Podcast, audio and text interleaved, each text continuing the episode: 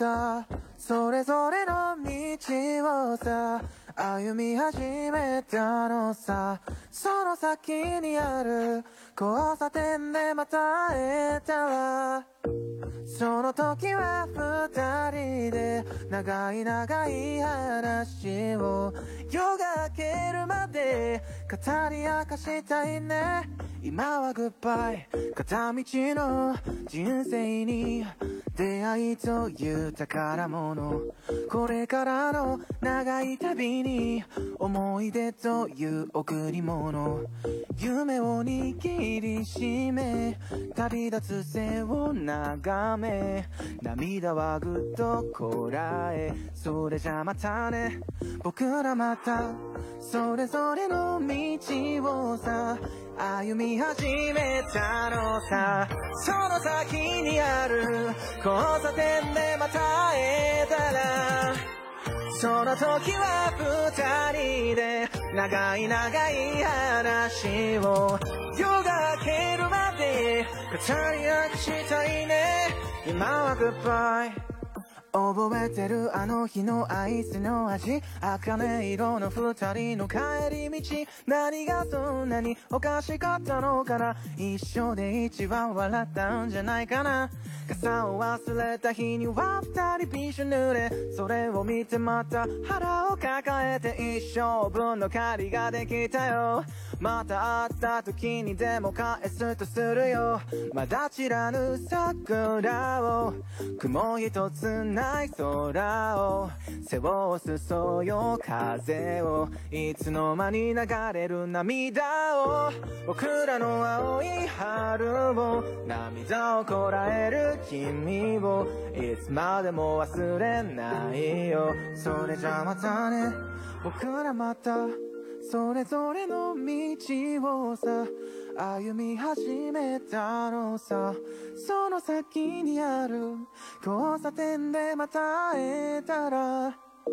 その時は二人で長い長い話を夜が明けるまで語り明かしたいね。今はグッバイ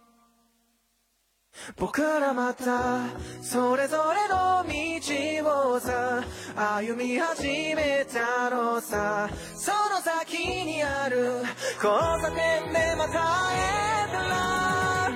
その時は二人で長い長い話を夜が明けるまで。語り明かしたいね。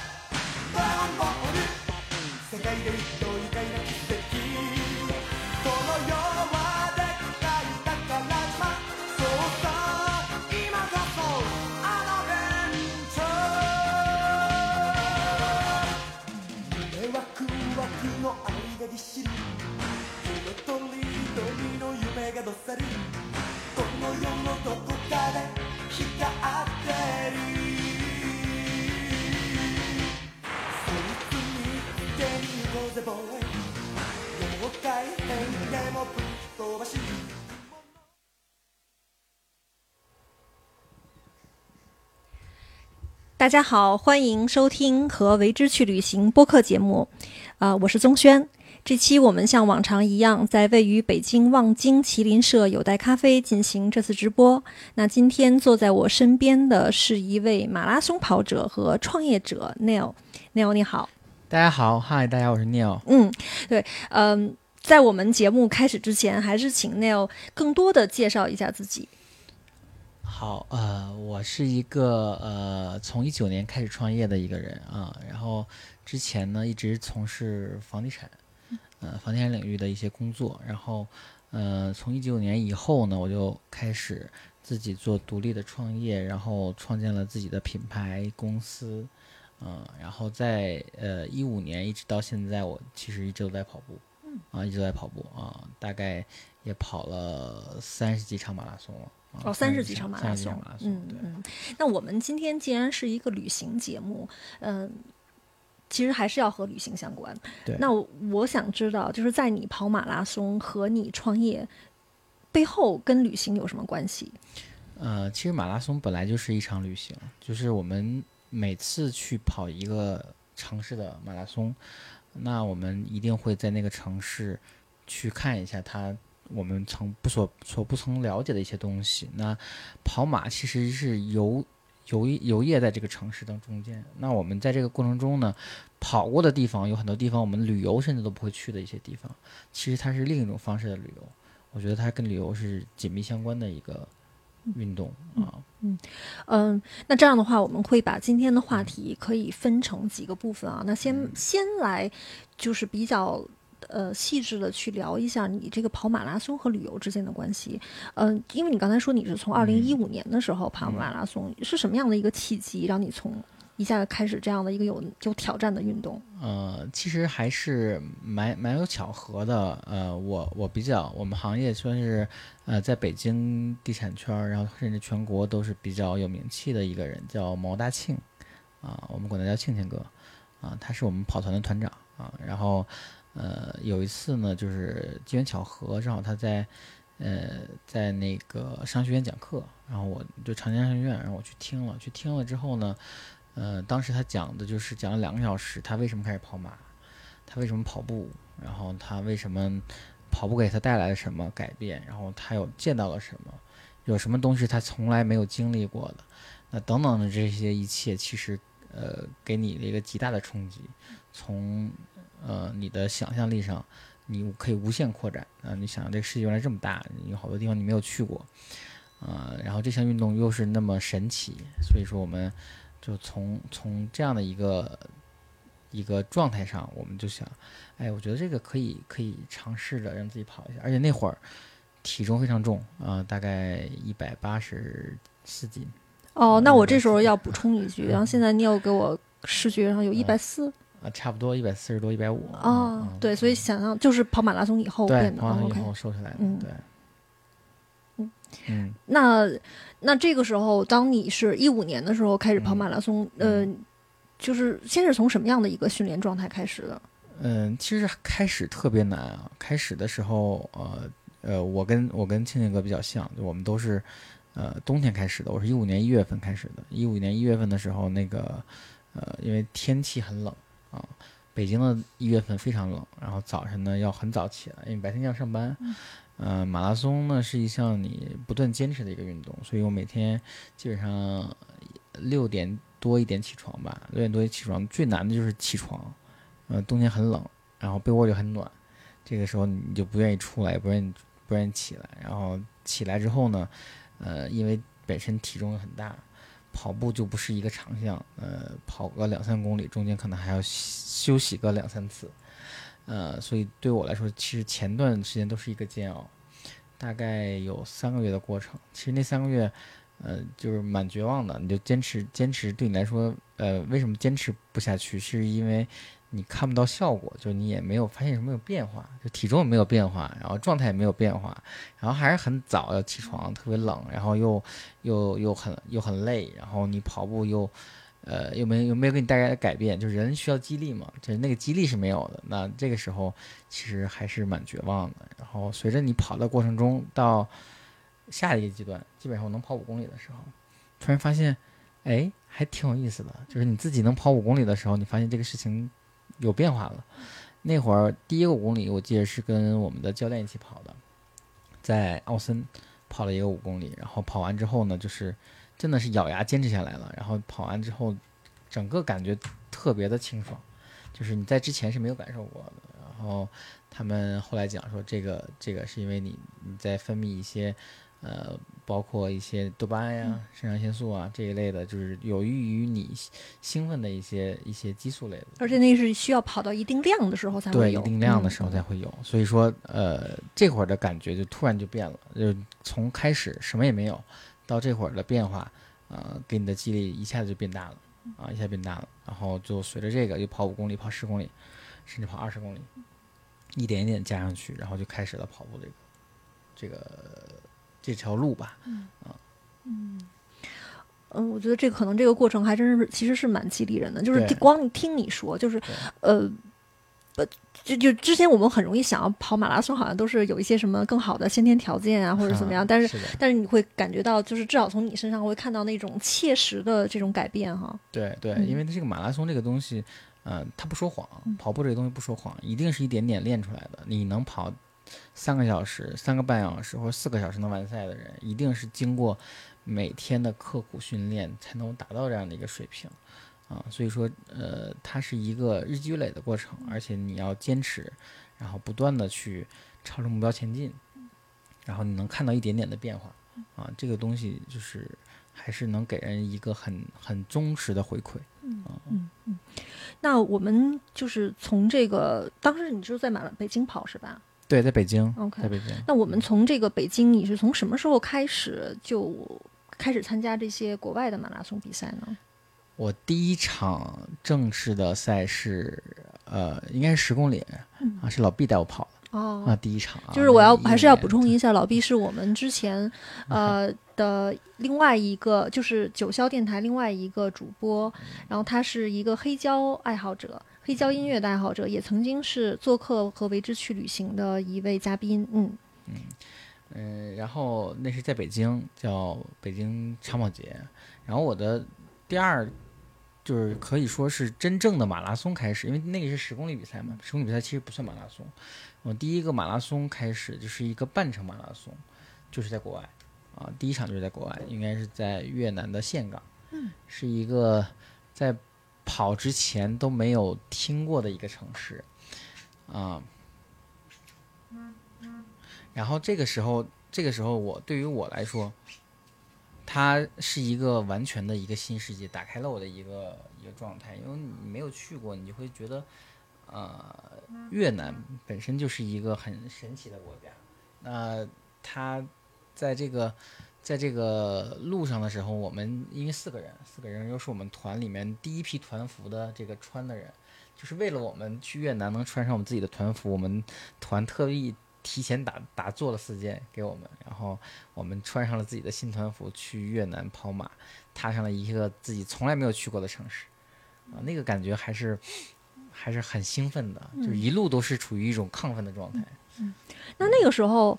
呃，你是从刚开始跑步训练到你第一次参加这个去出国参加这个半马的比赛，嗯呃，花了多长时间？这是一个什么样的时间跨度了？呃，半年的时间，半年的时间。半年的时间。哦我觉得这个啊进步其实蛮大的，而且我猜就还蛮快的，是一个进蛮快的进步。其实这个进步来说呢，对对我们现在来说啊，如果从马拉松科学训练来说，呃，其实可以实现的，就完全可以实现的一个，因为很多人可以在半年的时间就能跑全马。当然要有一个严格的训练计划和状态，就是你要有一个科学的状态去训练，不是说我们呃堆积跑量或者是硬跑，因为很容易受伤。其实还，然后呃有一句话我们教练告诉我们，就是这个世界大家生下来都能跑，但百分之九十人可能都不会跑。他不知道怎么去跑步，然后大家会觉得，哎，膝盖会损伤啊，你的脚腕会损伤啊，所以说，我觉得这个过程还是还是需要的。然后我觉得第一次跑六个月去跑半马，对我们来说还可以。嗯嗯，就是算算是正常的这个训练。OK，，那我们回到这个跟旅行相关，那嗯你刚才说这个全程都非常兴奋，但我猜这个肯定不是你第一次出国旅行吧？去越南？呃不是，那这个去跑马拉松的这个去海外旅行和你之前的、嗯呃其他的目的的去旅行，去呃海外旅行，你从心情上面有什么区别？呃，跑马拉松的海外旅行，可能我们的感受啊，嗯。感受啊，因为它是一个你要去呃跑步的一个状态，那跑步的状态可能在跑步之前的几天的行程安排不会有那么紧密，然后会很比较放松，然后让你调节你的心情、身体状态，包括你的睡眠时间，然后你的，因为我们跑马是要早起的嘛，尤其是在越南那样的一个呃热带的一个地方，就是比较比较炎热的一个地方，那它我们是凌晨四点起来跑步，所以说它要调好你的生物钟，然后所有的这一切其实跟我正常去一个旅行的地方，在之前我还去过是土耳其，啊，土耳其人是自驾。啊，那土耳其自驾其实对于我来说就是不像是像越南这样，那可能你开始就要布置所有的旅行计划啊，那那这个就是开始要布置所有的呃为了比赛准备的一些计划。当然，在准备的过程中穿插着我们旅行的点啊，实现我们这些双重的这个目标啊。那以这个跑步跑马拉松的这个目的，然后去到这个城市的时候，你会对这个城市有一些什么样的观察呢？呃，其实跑马和我正常去旅游对城市的观察，从在比赛之前，呃，变化不大。嗯。啊，那在比赛过程中，其实它是感受不同的。嗯。啊，因为大家的旅行者，顶多我是骑个自行车在这个城市旅行，很少有人跑着在这个城市旅行，这个是就是很少能看得到的。那呃，当你把所有的你的旅行的行程把它放慢的时候，因为嗯。大多数人都坐车嘛，坐车在城市中穿梭，穿梭到一个景点一个景点，就我们叫那个下车，呃，看景，上车睡觉，对吧？这个旅行状态，你你转为你跑步的时候，其实你把整个节奏是放慢了。那你跑的过程中，你可以发现这些城市，呃，街边的所有人的生活状态、细节，然后包括你看，你可以看到更多的景，就是你曾经可能你在旅行计划中永远不会到达的一些地方，就是因为这个地方没有名，那那可能不是个景点。你的计划里永远不会有这样的一个一个点，那在这个跑步的时候，你要你要路过他们去到达你下一个点，这个时候你就会发现更多你没有想过或者没有看过的这个城市真正的人文的一些生活，那我觉得这个旅游可能会更有意义，会让你更加了解这个城市。其实相当于你会深入到这个城市的机理。对，嗯嗯，包括可能会遇，就是经过一些当地的这种真实的生活街区啊，日常的这部分。对对，而且人们对你的这种态度状态的变化也是不一样的。那跑马本身，大家对所有的全世界人来说，大多数人来说都是一个呃比较呃有毅力的一个事情。那他们其实还是。呃，大家对你的态度还是蛮蛮蛮支持的，然后然后也会比较敬佩的那种感觉，啊，那你在跑步过程中呢，他们也会呃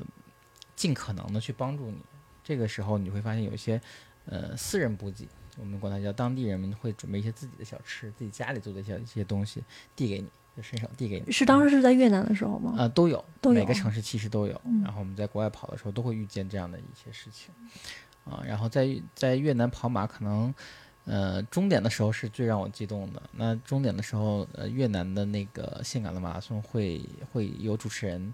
主持人从头喊到尾，他一直在喊每个选手的名字，啊，就是，然后我其实还记得自己，然后 two two o three seven，就我的我的号码牌然后然后 from China，然后念我的名字钱东旭啊，我觉得这个这个这个时候你就觉得眼泪唰就下来了，因为你没有跑过半马。你是在异国他乡，主持人又又在喊着说你的号，说你的国家，说你的名字，你就觉得那个时候真的你是代表了一个国家，你出来跑到终点的时候，你就感觉太激动了。嗯，而且我觉得这种体育精神真的是非，嗯，怎么说呢？特别的打动人。对对对，他是从心底里的嗯，让让人感动。然后我们自己在在终点的时候，大家就拍照啊，留念呀。其实那个时候的感觉。呃，不光是说跑马啊，或者说纯粹的旅游啊，它可能有更多的情感在里面。嗯嗯，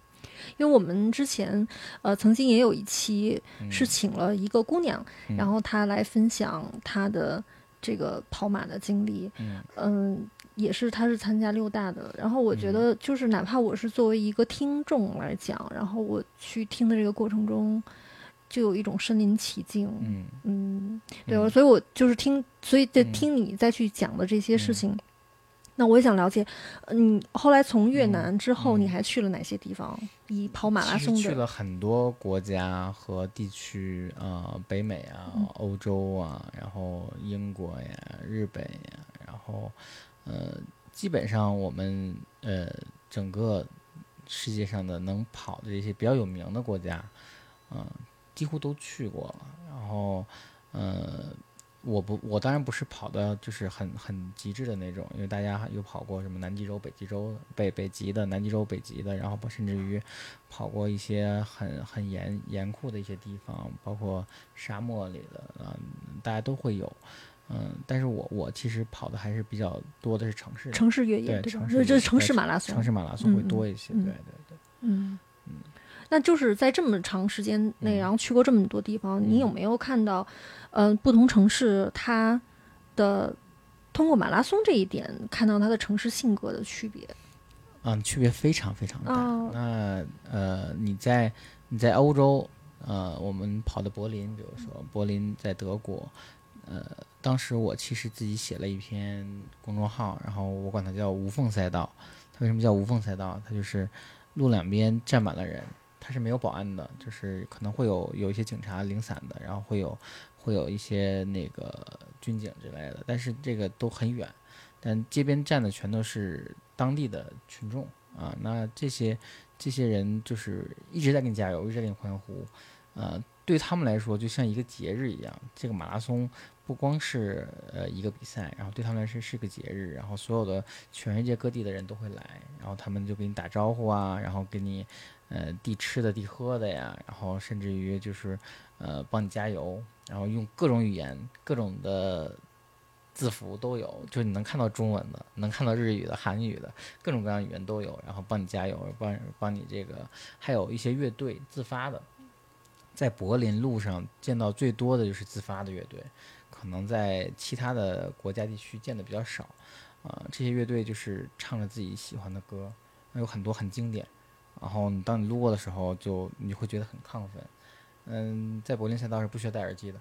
啊，不需要戴耳机，你耳机没有用，你一直会有音乐，就是你不会断，啊，然后你像美国呢，就是大家会嗯比较狂野，然后你有路过人的时候，大家都会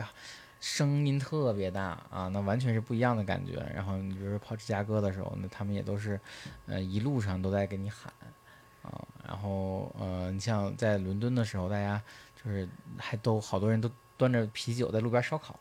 他的他其实。看马拉松就像就像就像哎，我们过个节，我们一个城市大排队，对对，一个城市大排队，嗯大家就是完全不一样的风格。然后你到到了日本呢，大家很有很有素质，很有很有秩序的那种感觉。你包括敬老院门口，就是老爷老奶奶都是排成一排，在那在轮椅上坐着，然后给你鼓掌，啊，好可爱，对，特别可爱。然后呃，日本也有很多音乐类的，日本以鼓类的为多。嗯啊、就是很多都是打鼓的，嗯然后或者说跳舞的，然后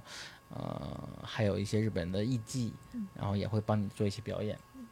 整个路边就是呃每个国家你能看到他们当地的文化的不同，嗯氛围的不同，但是有一点是相同的，就这些国家的观众都很热情，都很热情，非常热情。嗯，那你有没有，嗯、就是你跑步的时候，因为受到这种现场气氛，然后有没有在某一个城市，然后那个成绩更加的突出？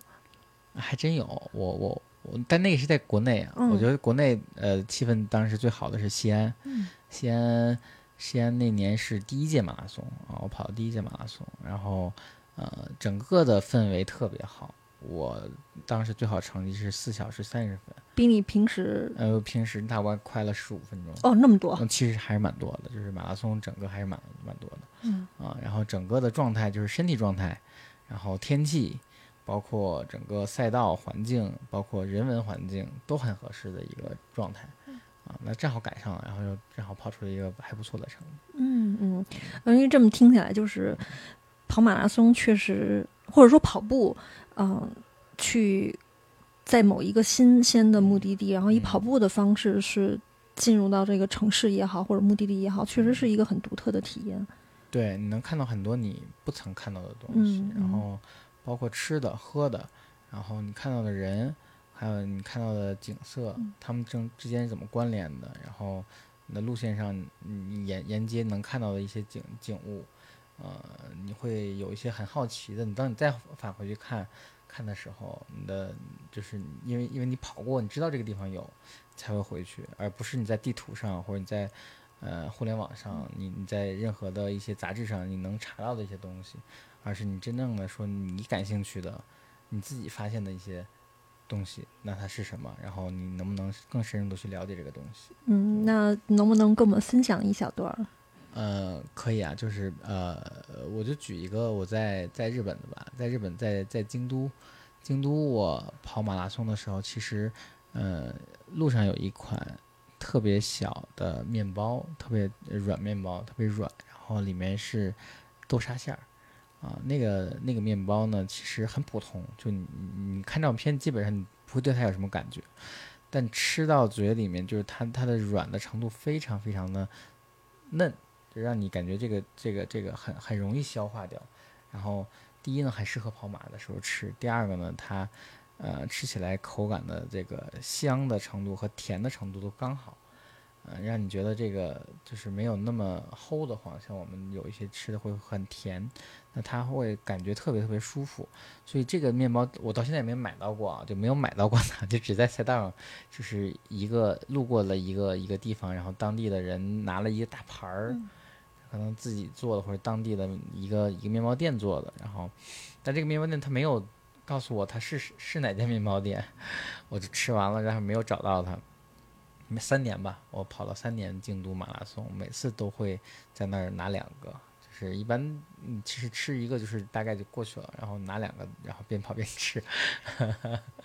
嗯。所以，所以在之后就是呃，非跑马拉松的时候，你并没有遇到过这个。对，并没有遇到过。有一些东西，呃，可能就是在那个时候有。嗯，或者说，没准是他们特别就是为跑步准备的。而且我印象特别深刻的，像在日本，你跑马拉松，它那个橙子是去皮的，嗯，给你剥好切块去皮。哦，想的好周到。对，对你很容易很容易吃，嗯，然后然后就是你很容易吃完马上就走，然后而且可以帮你。清口啊，帮你去那个消化前面的一些食物，啊，我觉得他们的这个这个这个想的非常非常的周到啊。嗯，那我们刚才其实聊了很多跟马跑马拉松有关。那从整个的这样的一个旅行上面来讲，或者说你的个人的身份，除了一个马拉松跑者之外，你还是一个创业者哈。那那你可以聊一下你自己的这个创业项目是什么吗？啊，我创业项目其实是跟日本相关啊，因为确实跑了日本的马拉松比较多，而且也比较喜欢一些他们的那个呃生活状态和一些那个文化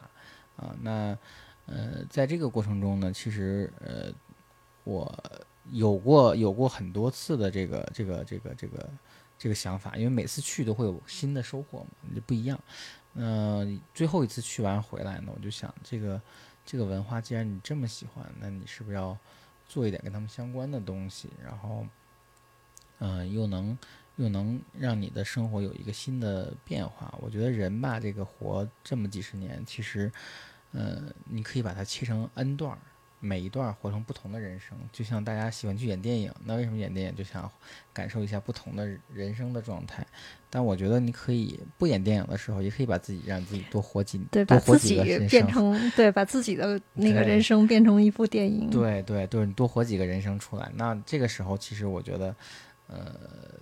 那创业就是一个就是一个比较有意思的事情。然后因为以前没有做过，呃，然后日本呢，其实呃。拉面是比较有有有代表性的，那拉面对我来说呢，呃，每次去都会吃，啊，有很多街边的馆子，嗯，他们都不大。对我可能要先就是给听众朋友们呃补充一下，就是呃 Neil 的呃创业的项目有跟拉面相关，而且是呃动漫和拉面，动漫和拉面的结合，两个日本比较突出的元素，对，然后结合在一起，对，然后还有一个是和咖啡有关。对，和咖啡有关。对对对，那我可能我们要稍微的再停顿一下。嗯，就是在你去，因为我刚才你你会说你就像京都的这个马拉松，你就去过三次哈。那就是在你一次一次去跑去日本跑马拉松，然后呃，可能还有其他的原因去到日本，你在那边有一些什么样的体验呢？呃，就是指在这个过程中嘛。嗯，对，呃，其实，在日本，我呃最开始去的时候，就是第一次去日本的时候，第一次去日本的时候，其实，呃，你最大的体验就是你不会因为你不懂日语而找不到路啊，或者乘坐一些交通工具，你会觉得有有特别大的困难，或者使用一些公共设施，你有特别大的困难，包括。去卫生间，然后去一些呃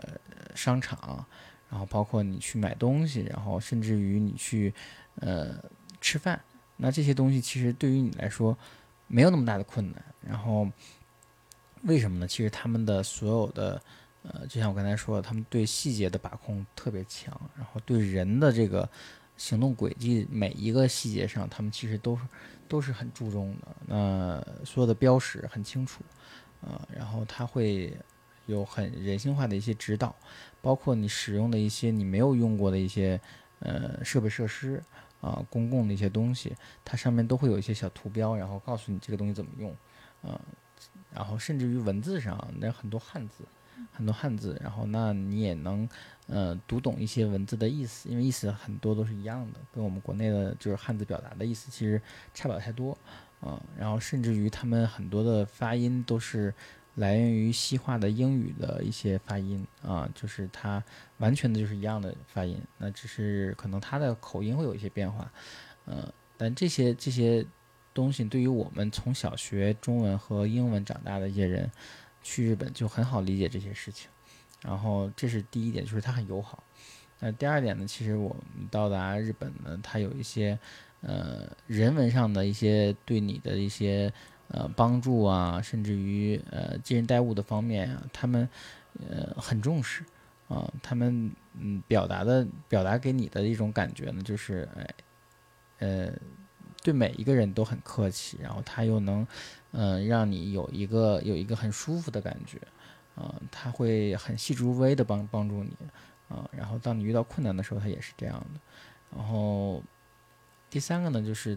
这个国家真的很干净，就是让你感觉特别洁净的一种感觉。然后，嗯，走到哪去呢？你没有什么特别不方便的事情，嗯，然后每一个呃你能到达的呃，甚至于卫生间的一个场所，然后都会让你觉得呃意外的这个舒服啊，让你让你让你从从整个的旅行状态说，因为很多人都说日本是没有差评的，其实，嗯，从很多。方向上，他们真的是没有什么让你觉得不舒服的地方，所以你才不会给他差评。嗯，那这些源于什么呢？源于其实他对对于人的这个思考，就他能让人更方便的去生活在这个城市里，生活在这个环境里。嗯，就是他的那个，嗯，就会说这种服务型社会。对，服务型社会，而且它不光是从服务型，不光是从这个真的人与人之间的服务开始的，而是说从。呃，呃，人的思考开始的，从他怎么样一让一个人在这个环境里，甚至下楼梯怎么下去啊？其实我我以前做房地产的嘛，有个有一个设计师是一个日本人，然后他我们聊天，他就说他我们在日本社会里面，他是有一些养老院啊，他考虑什么呢？他考虑甚至老人在年龄大的时候，眼睛视力上是不好的，尤其是对对比度。高的一些东西，或者说一些其他方面的东西，它是不能够辨识的。甚至于你在门口一个浅灰色的地面，你铺了一个深灰色的毯子在门口，老人会觉得是个坑，他会绕着走。嗯，所以他尽量会减少这样的标识的地方，然后他会颜色搭配上，甚至于很多细节上他会考虑到。那这些方面可能不光是我们在一些欧美发达国家也会欠缺这样的考虑。啊，甚至你看颜色上，他对老人都会有这么这么多的照顾，他会根据一个人的生活状态去考量你所有的细节。呃，这个时候，这个就会发现，这个社会就是，呃，对对对于人的这种关怀，还是还是赋予了一个，呃，极大程度的这个这个努力啊。嗯，那就是在你，呃，呃，旅行的过程中也好，或者说。反复的去的这样的，然后所以因因因此，然后你才是开始想到自己的创业的吗？嗯，其实创业是因为就是觉得自己应该再活一个新的人生嘛。嗯但是呢，选创业的时候，其实，呃，为什么选日本？觉得日本这个国家其实他本身，呃，可能他有他有他有一些不堪的过去，但是他在某一些程度上，他还是很能很能面对一些事情的。包括我们我去旅游的时候，有一个呃日本人，是一个大概六十七岁，六十七岁，挺其实年龄还蛮大的。然后他学中文，他愿意给我们当免费的导游。那他就说，嗯、我我帮你做导游，正好我跟你向你学习中文。啊，然后他介绍的时候呢，他有一个小册子，上面就是他自己做的做的笔记，然后上面会写一些东西，然后哪些建筑是什么年代的。他说我们这些所有的这些建筑呢，就是京都那边的大多数建筑都是源于唐朝。他说唐朝是我们建筑方面的老师，是我们的文化方面的老师，是我们佛教方面的老师。就是在中国唐朝那那那一大段历史中，嗯，给了我们很多在这个现在的这个指导。所以你在京都到现在来看，有大面积的唐朝时期的建筑，就你能看得很出，就很明显啊，那就是唐朝时期的。所以他们对这这样的一些一些文化上面的呃认可啊，然后包括呃回到拉面上，日本拉面，日本拉面，日本人也会说我们的拉面是源于三百年前的中国兰州拉面，就是他很认可这段历史。那只是他们在在后段历史他们做了改变，那有一些东西呢可能会做一些呃不同的变化，汤底呀、面呀，那所以说呃会衍生到现在的日本拉面。呃，这他对于这些历史的认可是让人敬佩的。那还有一些就是他对一些呃产品的这些钻研的程度，然后细节的把控，呃，都是我们觉得值得学习的东西。我觉得做这样的一个事情是可以做长久的，所以我选择了一个偏向于这个日本方向的一个创业的东西啊。嗯，我觉得这个好像后面应该是有很多故事。那么我们先呃听一首音乐，然后再回来聊。嗯，那今 Neil 带来的是什么样的音乐？这是一首，嗯，大家可能前面会听过，等我听完了，我们再给大家分享一下，先听一下。嗯，好。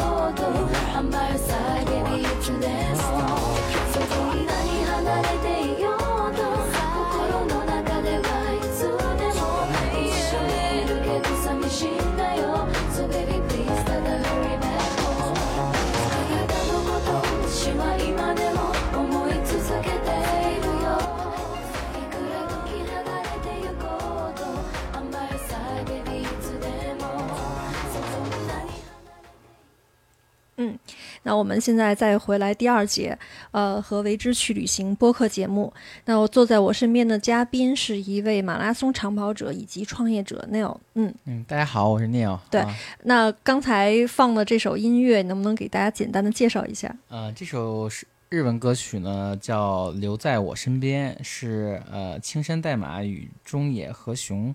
合唱的一首歌。然后呢，这个呃在日本呢，其实应该很多人旅行的时候，也许也许能听得到，因为它是呃日本的铃声下载里面最多的一首歌那。居然还有这样的一个记录，对对，而且是申请了吉尼斯世界纪录，就在日本里面，日本人里面所有人下载呃手机铃声这首歌是最多的。嗯嗯啊，那我们上半节的时候呢，是从呃 Neil 跑马拉松开始，然后一直到世界跑马拉松，然后开始又聊到了你的这个创业的这个过程。那我们今天下半节就会再继续的把这个故事给展开。嗯，那你刚才提到了是你就是跑了很多地方之后呢，然后对日本的这个文化有一种特别的呃偏爱，然后之后就开始做跟日本这个相关的一些创业项目。那怎么会是拉面？呃，其实这个拉面这块可能反过来说，就是呃，跟我之前从事的行业可能会有一些关系吧。因为以前是做房地产的，做项目管理。那项目管理其实有很多呃要考量的地方。你从一块地怎么变成楼，然后怎么变成呃商品，怎么产生价值啊？那其实拉面道理是一样的。它因为我从来没有从事过餐饮这一个行业。呃，不光是这个日本餐饮，还是说我们中国的，那对于我来说是一个完全陌生的领域。我怎么把它变成从陌生领域变成一个我能尽快熟知，然后又能呃掌握的一个一个事情啊、其实拉面在日本来说是一个极度标准化的产品。日本有几大派系的拉面产品啊、在日餐里面，拉面的技术是比较容易掌握的。嗯、它可能比较重视汤底。那汤对于我们来说，就是熬，熬的时间多久，到什么样一个程度，呃呃，在在我们国家可能这种这种呃制作方式的一些菜肴，就是炖菜类的，那可能或者自己熬汤类、煲汤类的，可能是比较好掌握的，因为它是一个长时间慢慢的去实现的一个状态。那对于一些你你厨艺不高的人来说，这种的是比较容易操作的。呃，那在日本的这些汤呢，可能我们觉得，哎呀，这汤到什么程度是比较好的？其实日本人都给你画的很清楚。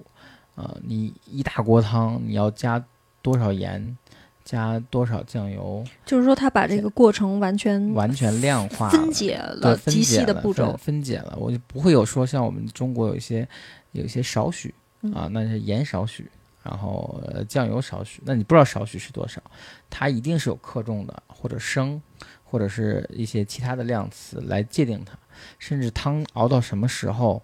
呃，这个汤的状态是什么样，它有一个浓度计来测量这个浓度。那日本拉面每一种拉面的浓度都是不同的，那这个你的拉面浓度到什么程度，你靠这个浓度计来把它测出来，测出来，然后你才能知道我这个汤到不到时候。所以，如果一旦浓有了浓度计，你就可以呃不用 care 另外一个东西，就是它的火候是什么样的，我们管它叫火候。就是其实就是这个这个炉子温度可以达到多少，我可以要要我要熬多长时间，这个叫对于我们中国人来叫火候，但是这火候很难去量化形容，但这个浓度是可以的。我熬一个小时放这些东西，这个量是多少？然后熬两个小时放这些东西，它这个浓度是多少？它是有个自然变化规律的，然后你也能看得到。嗯、那所以说未来在在在这个时候的时候，你放十斤骨头，然后一百升水去熬的熬的汤，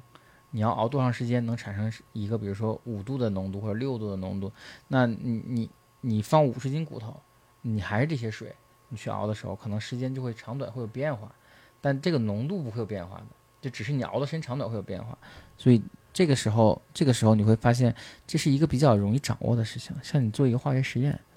啊，那首先这个这是这样的。那拉面其实还是一个呃比较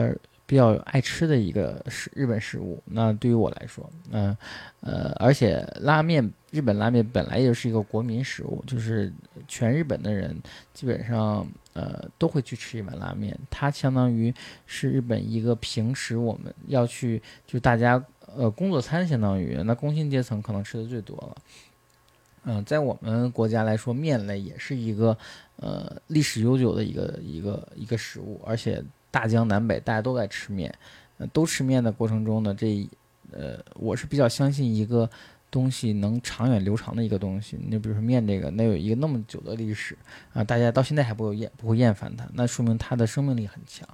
那生命力很强，那它是有一个具有一个持久的，然后有优质的一个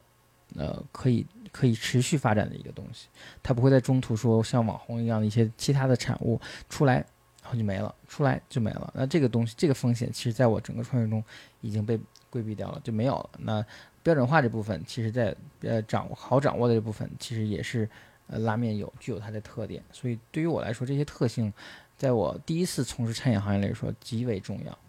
嗯嗯嗯，就是你刚才提到的这些呃标准化的，嗯。嗯，你是在选择这个行业之前，或者说在去日本跟这个相关人士接触之前就已经有这个概念呢？我就是选这样的，还是说到了日本你会发现他们是这样的一种管理方式呢？嗯，其实在，在创业的时候，其实有有有考量过，那也有观察过他们的做面啊、做汤啊是什么样的一个方式来制作，然后也有跟朋友聊过，那他们大概是什么样的形式？啊、在日本拉面呃这个行业里面，他们很成熟，他们所有的呃产品都有人供应，包括他们的那个圆形的叉烧肉，他们是呃不光是不光是这个日本国产的猪肉，还是呃进口猪肉，都是有猪肉厂给它卷好，卷成圆形，到现场去煮，啊、煮好之后呢切开就行了，啊，所以说它很很成熟的这个呃供应条件，嗯、还有呢就是这个呃日本拉面本身它是一个。它是一个呃比较多变的一个产品，就是它可以有很多种这个风味儿出来，啊、那风味儿其实靠的是它们各种组合的变化，并不是说我有多创新啊。那这些变化产生的这种结果呢，也是让人们呃有一点点小惊喜的同时，还是能比较普遍能接受它的状态。嗯嗯那就是你有没有跟他们这个行业的人进行这种，比如说去考察也好，或者说这种深度的交流？在决定之前，其实没有这个过程，我只是呃跟朋友，或者说自己多去一些拉面店做观察，啊、那拉面本身其实在我最早期的时候，它并不是一个我呃完全是我一定要做的一个创业项目，那我可能更喜欢日本动漫版权。那动漫版权可能它是一个我比较看好的，但我又不想做成那种，比如说呃把它批发回来，然后再向国人这边零售出去，因为动漫版权应用在国内还是比较火的，我们现在管它叫 IP 嘛。那这 IP 做 IP 类的这个产品的东西，其实在国内是是一个比较呃呃高回报的一个事情。那我又不想做这样的一种呃相当于批发商的一个概念，我希望还是在我的手里能让首先有应用的这种状态出来，至少我告诉大家这个东西是怎么用，能怎么能用用的更好。所以我就其实把拉面作为一个依托。嗯、拉面其实是一个食物嘛，像我刚才说，它有一个不太会容易断掉的一个一个这样的一个长久的有历史渊源的一个食物。那对于我来说，这个有这样的一个食物的程程度上，还有一个它是餐饮，它可以带来一个稳定的现金流，就是它你每天大家都要吃嘛，而且面类的东西是比较容易接受的一个吃的食物。啊，所以说它就有一个稳定的现金流。对于来一个创业者来说，稳定的现金流可能会更重要。我再把我想要做的版权搭接上去，其实就形成了我们现在呃最早的我的一家店，呃叫浦原拉面，它是是北京最早，其实相当于北京第一家吧，呃日本官方授权的动漫主题餐厅，就是在在在之前是没有日本动漫官方授权过。嗯，因为任官方授权家，对任何一家就是呃，在北京来说，餐厅类是没有的。对对，因为官方嗯授权是一件很重要的事情，对对，你被认可的，对被认嗯可的，而且我是我生产的每一件产品，它都是正版，啊，它都是有 copyright 标的。然后，所以这个是，呃，我应该是在北京这边做了第一家这样的一个事情。嗯因为现在知识版权也是非常重要，而且消费者是这种对于知识版权的买单的这个意识是很强的，我觉得是越来越强。呃对这个时代，就是相当于我的客户群体大多是零零后、九九五后，嗯他们在在呃买版权类的产品的时候，一定会关注这个是不是正版。而且他们是互相是有鄙视链儿的啊。那那玩游戏都是，那可能，呃，举个简单的例子，好多人玩《我的世界》和《迷你世界》，那《我的世界》是早期产品，然后而且做的是正版嘛，《迷你世界》可能在过程中有一些模仿的角色在里面，就是很多网上的段子，孩子们都在骂他，说你这个 《迷你世界》这个这个是盗版的。嗯啊，那那那其实他们潜意识中你会发现，这一代人他们对知识产权的这种认识啊，已经非常非常的呃重视了。那对那，他们对于版权的重视，其实其实对于我这样的一个行业来说，是一个是一个比较呃好的起点吧。嗯嗯，那我觉得蛮有趣的是，就是你把呃拉面和动漫，其实这听起来两个不太相关的事情结合在一起啊。对，那那你自己，因为你算是嗯，八零后对吧？对，八零后。嗯，那你自己有没有动漫情节？呃，我是有的。其实、呃，从小是看动漫长大嗯的，呃，嗯，国产的葫芦娃是吧？在大家都看过。然后，呃，日本的这个北斗神拳，我估计男生看的多啊，圣斗士星矢，嗯、包括美国的变形金刚。那这这些所有的这些动漫产品，其实在给我就填满了我小的时候这个对动漫的爱好。我还记得就是那个时候小学吧，应该是，然后下呃放学之后马上就要回到家，赶紧写作业，等到六点左右的那个《圣斗士星矢》，那一定要看一集。那那每天电视台固定的那个那个点儿放那个放那个，呃，所以这个这种感觉应该可以记一辈子吧。嗯，哎，那我问一下，就是，呃，当你把小的时候的那种记忆，然后跟你现在的这种创业项目又重新有一个挂钩的时候，呃，你什么心情？嗯，其实就是，呃，最最最直接的心情，其实我我找到了自己小的时候的一种感觉，像梦想，你是可以操控了当年你不能操控的一些事情，比如说你看动画片只能看一集，你你不能再多看，或者是你这只有这时间才有，但是你现在其实可以给你自己有一个极大的满足感，然后你可以融入到。呃，当年你你没有能完成的一些一些想法和状态中去，包括你去自己去想设计一些产品，甚至于呃，你你小你那些杯垫儿啊、餐垫儿，我们设计的一些产品，对于我我小的时候，我也希望我小时候呃能有这样的东西，因为那时候都是贴纸，我不知道我不知道你你感受过没有？那贴纸我贴到书上好多都是有贴纸的，但现在这个这个这个贴纸的变化，包括你生活用品上都可以印满这些图案的时候，嗯，你就会发现啊，那现在的孩子太幸福了，就你会想想想回到现在重新再活一回，你刚才就是提到这种嗯，呃，小的时候，因为他有的时候会有一种无力感啊，比如说大人不让你看，对，或者电视它就放这一集，然后你看它对下一集，没准你要等一星期，或者这种对呃非常煎熬。可能现在呃呃零零后什么的，也许不太对，不太能够体会到，但是我们还是有这种同感的对，啊。你看现在像我想看，我想看一百集，在 B 站上就选呗，一直连着看都可以看。对对对。那我们那会儿就只要只能等，就一集一集的放。嗯嗯。那当你去在谈版权这些过程中，你有嗯。没有、呃像嗯像日本的这个嗯，呃这个这个行行业内的人，然后然后跟他们表达过你的这种童年记忆其实这个呃，日本日本这个动漫版权这这个方向，其实还是很成熟的，就可能在全世界来说它是最成熟的。那但是它的动漫的发展其实跟我们还有些关系。呃，我不知道大家看过，呃我去上海啊，上海电影制片厂的一个电影博物馆的一个一个一个展，里面有手冢治虫的呃作品《阿童木》，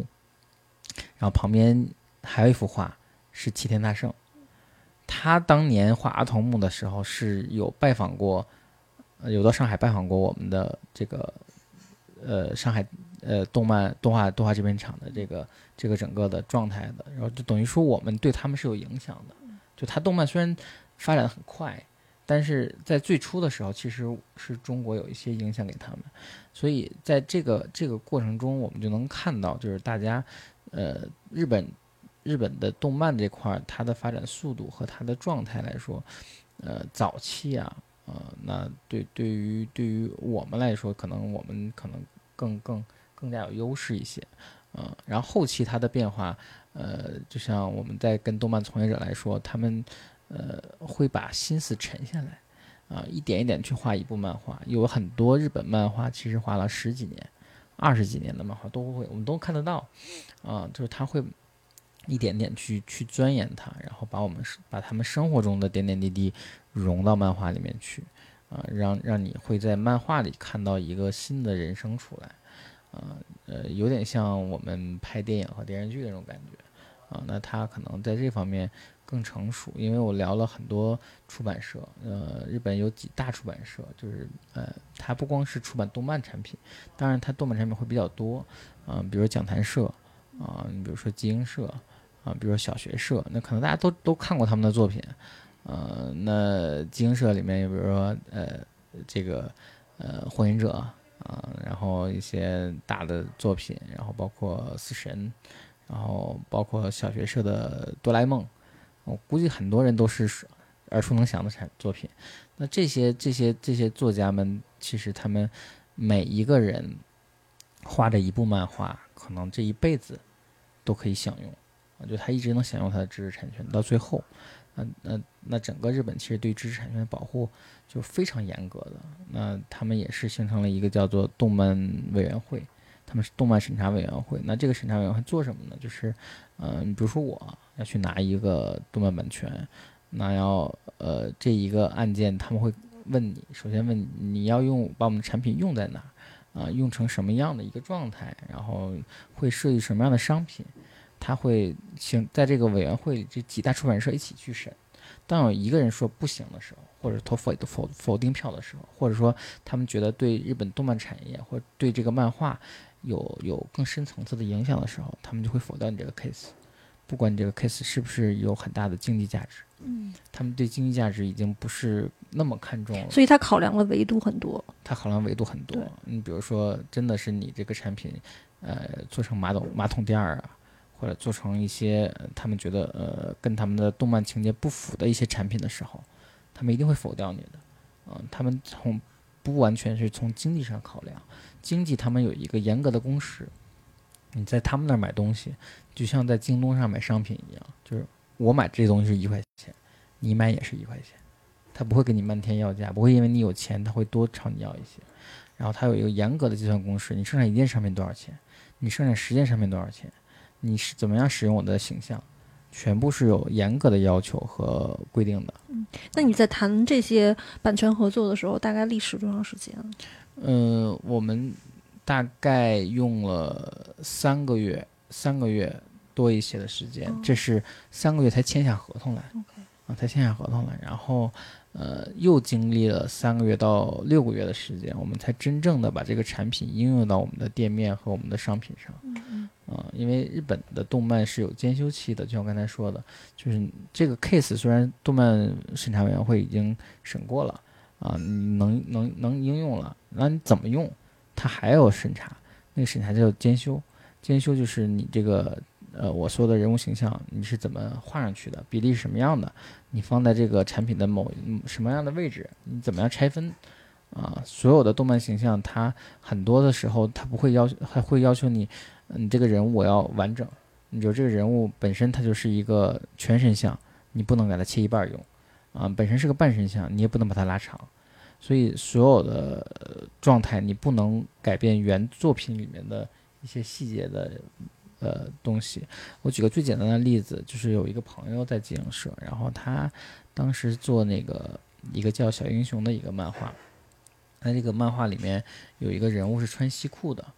呃，西裤呢，但是他肌肉很丰满的那种。呃，有有原作者的那个西裤呢会宽松一点，就是对肌肉线条呃勾勒没有那么明显。但他们后来设计这个作品里面的肌肉线条会稍微明显一点，就看起来很很很壮，然后裤子会稍微紧一些，被否掉了，就因为这个被否掉了。就是要一定要忠其于原实你如果，说你没有两个图放在对比的时候，你会看不出这个区别。就是一定要忠于原作，一定要忠于原对作，你你不能改变任何的细节，啊，这就是日本对一件事情的认真。你从这些点点滴滴，你就能看得出来，他们为什么他们的版权业可以在全世界上，啊，能能排最前面。那它这是有原因的，它每一个点的落位都是经过了仔细的考量。嗯。因为这个就相当于，呃，就现在有一个词很很流行嘛，就是生态，嗯。就，相当于它这个版权生态已经是是。非常的繁茂了。非。常的繁茂了，而且还有一个故事，比如说我后后来跟呃东映去谈，东映是一个大的呃电影电影嗯集团，嗯很多呃很有名的电影很有名的电影都是。那我跟东映去谈，就是我发邮件的时候，他第一件事做什么呢？第一件事，他是把我所有的资料返回到日本动漫委员会做背调，然后动漫委员会给他出具所有我跟日本合作过的相关信息，然后然后他再把我合作的这方面，比如第一个动漫是《工作细胞》，我跟讲谈社合作的，那他会把我的所有的东西返回给讲谈社，让讲谈社告诉他我在合作过程中有没有相关的违规的问题啊，合作的事情对不对，方向上没有问题，就是个人信用调查，各种信用调查，查完之后，我才有通话的机会，才能跟他通话，才能建立联系，然后我才能见面。就是它是一个极其极讲信用的一个过程，啊、所以呃你想跟他们打交道的时候，一定要先呃把自己所有该做好的信用的一些问题处理好。那就是在你再去谈这些之前，你自己对这个流程你有概念吗？嗯，之前是没有概念的，嗯都是一点点的摸索。那开始的时候就是想，呃，怎么去用，怎么去做，那从哪儿能拿得到？然后呢，就会跟人家聊这个大概情况是什么样的，我们也会聊一下这个流程大概是什么样的，但没有想过这么复杂，时间是这么长。嗯哎，那有没有这种可能，就是说，在这么长时间内，然后你会发现我自己原来的这个在沟通这件事情的时间成本这么高，然后沟通成本这么高，然后会让你自己更投入、更认真的去看待这件事情。是的，就是你会对他的这个产品会更重视，就是我这个可能作品会更更对我重视。我我可能会举一个不恰当的嗯例子啊，就是谈恋爱的时候，嗯总是付出更多的那个人会更认真啊。其实是这样的，对吧其实是这样的。他可能会用这样的机制，然后会去筛选出一些啊、嗯不那么认真的人或者投机的人。对对对，嗯呃，其实我有家版权公司嘛，就专门做这个日本动漫版权的。然后很多商业机构，甚至一些商场会跟我说：“哎，那我们想做个活动，那能不能用这个版权来帮我们做个活动？比如说我们做一个什么样的展啊？”然后那我说什么时间用呢？他说下个月。那我说不行，我说这个这个日本动漫至少是三个月以上，从谈合同到你这个应用能落地，到你真正能实现啊，都是都是要这样的。然后，呃，因为这个从这个呃版权上来说呢，就是它会让你看到一些什么呢？嗯，看到一些呃，人们对它还是有需求的，因为它能可以带来流量，它是 IP 嘛。但是在需求的同时呢，人们又不理解它能为什么要这么长时间，这不会错失很多商机嘛？对于我们来说，其实是这样的，就是你时间这么长，有很多事情你会，就比如说我这一个版权我可以用一千次，那那这一年用一千次，跟用一百次的价值绝对是不一样的。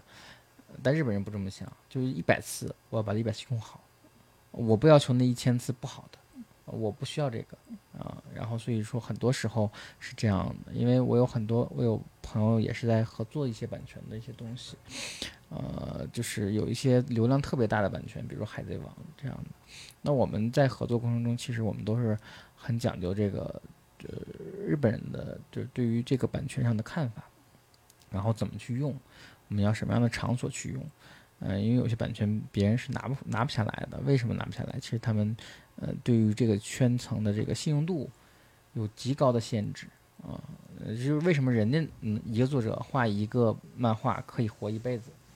啊，这就是原因。而且人呢为什么能沉下心来画这一部漫画？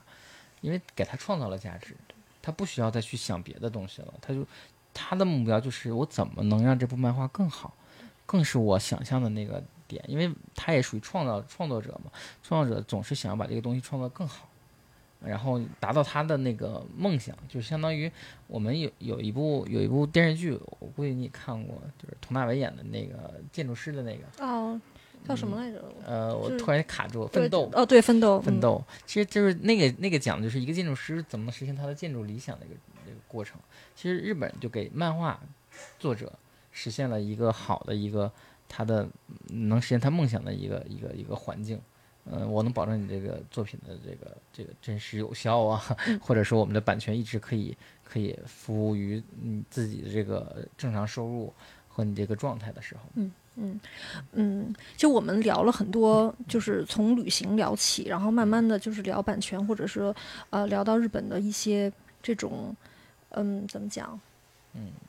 我觉得是一种长期的思维。我们现在经常会谈这个叫做呃长线思维也好，或者是长期主义，对吧？对对。那现在现在在国内聊这个话题，我觉得也很多。其实这个这就是一个非常明显的呃例子。对对、嗯我还是比较喜欢这种长期主义的。我相信时间的力量，就是因为这个东西，呃，有些时候，呃，你再去看一些短期的东西，可能它就是一瞬间，转眼就过去了。你你在我们看来，转眼的时间就太短了，因为我们本身人类的历史就那么短，在宇宙中整个一个大范围来看，那就呃太渺小了。那我们要如果说想做好一件事情，其实没有那么容易。啊、有些事情我们做出来了，但这个事情真的做好还是没做好，有很大的区别。为什么有说有人说这个炒一盘简单的菜，反而很难？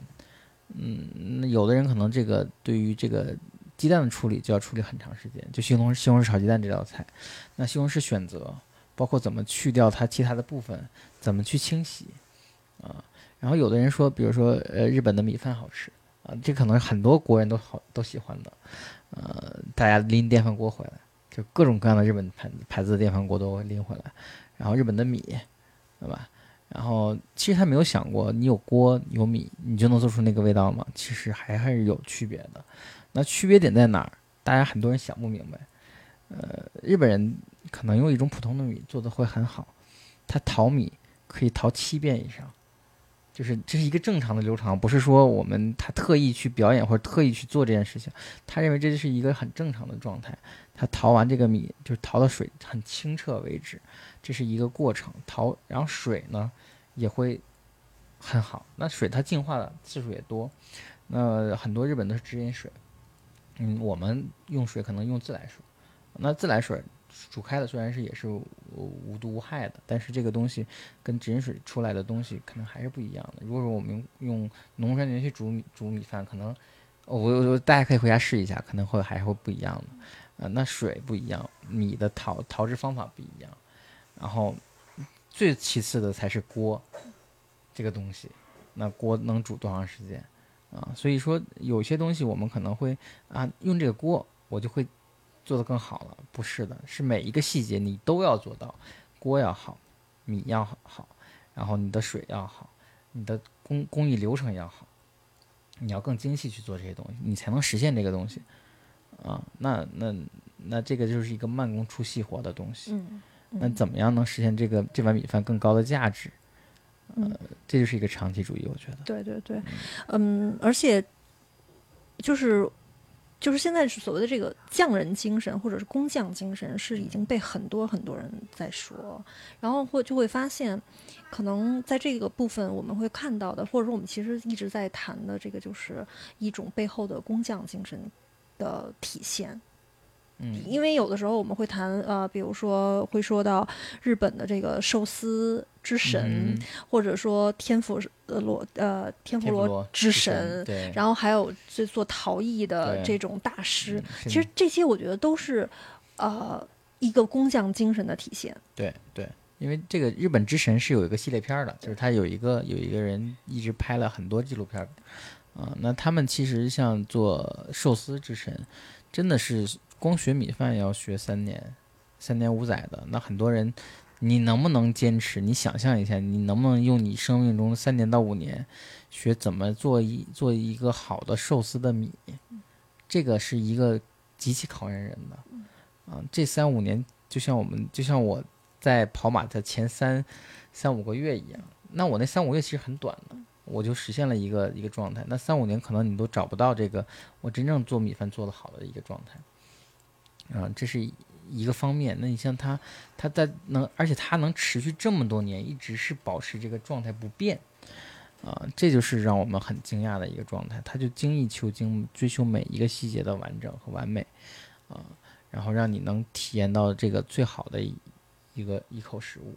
它不光是寿司之神是这样的，在普通的呃劳动者中也是这样的。对，你会看到，比如说啊、嗯有的妈妈做的这个便当非常的对美，对，就是能看得到他们的这个生活状态。包括我去日本学拉面，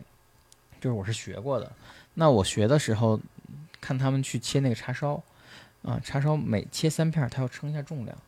这个动作是他们每天早晨很习以为常的动作，但对我来说很惊讶。我说你为什么要称一下？因为我们觉得你每天都切叉烧，你切出来应该差不多少吧？那他也要称一下。他说我要保证这个重量在一百一十八克到一百二十二克之间，就上下误差两克。然后每一片叉烧几乎都在四十克左右的重量，啊，就这样的一个一个一个精神。那你说我们真的是三十五克和四十克，对于我来说可能摆在那儿看不出来，我吃我也吃不出来。对于客人来说感受没有那么真切。他说我们就在乎这一点，每一个叉烧的一点，每一个豆芽的一点，每一个面条的一点，每个汤的一点，一点点组成才是一个真心的一个好的一个拉面。嗯嗯，呃，就是我觉得这个就是这期播客其实聊的蛮有趣的，因为我们呃和为之去旅行是本身是一档旅行节目，但是最后嗯就会发现我们实际上在聊的是通过旅行，然后进入到另外一种文化，然后发现不同文化的这种精粹的地方。对，我觉得这是旅行美的一部分。你可以发现这些，呃，每个国家人文的呃不同，然后它的状态的不同。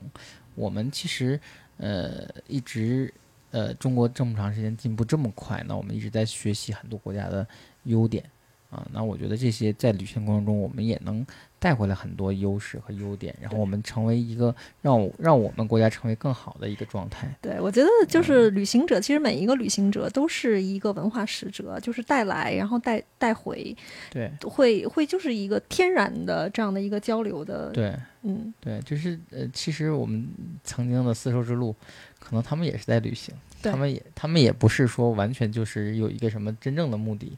那在过程中他们产生了这样的交流和文化的交流，嗯，然后才有了丝绸之路这样的一个事情出现，